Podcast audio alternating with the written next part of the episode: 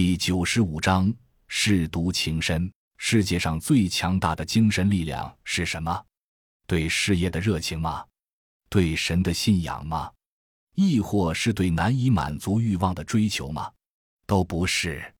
世界上最强大的精神力量是母爱，它可以让一个弱女子为了孩子，瞬间具备只身对抗整个世界的力量。为母则强，就是这个道理。在刚才洛奇与豹猫拼斗的同时，甄孝阳用步话机将这里的情况向吴所长做了汇报，尤其是提出这只母体好像和之前遇到的都不一样，它有情感，会流血，血液是鲜红的，似乎似乎不像是丧尸。吴所长很快给了他答案。从近几次缴获的保护伞研究成果来看，这是保护伞的病毒亚种进化体。换句话说，这种类型不同于普通丧尸。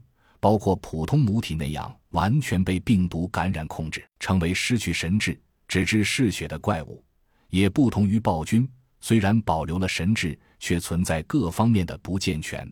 进化体，顾名思义，就是用病毒的原始毒株中的精华，就是研究所提纯的那种物质，对生物进行诱导和激发，让它或它在具备了病毒抗体的同时。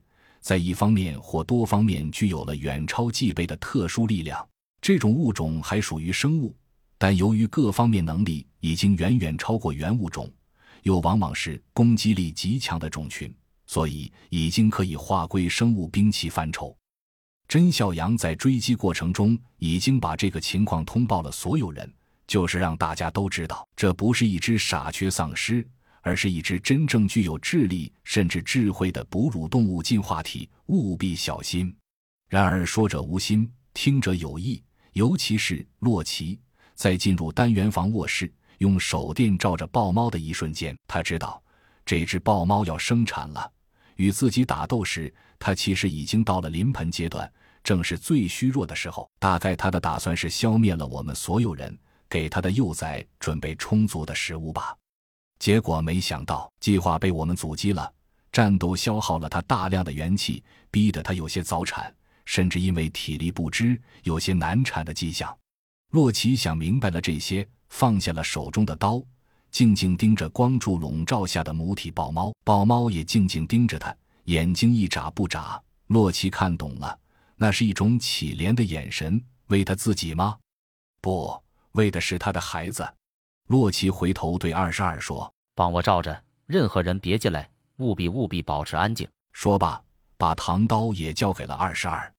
小伙子不知道洛奇要干嘛，等看着洛奇摘掉战斗手套，才似有所悟的问：“哥哥，你不会不会是要给他接生吧？”没想到洛奇却点了点头，道：“正是如此，替我守门。”同时在步话机里说了声：“情况已经得到控制，任何人不要进屋，任何人。”步话机里传来甄孝阳的声音：“收到，任何人不得进屋，就地警戒。”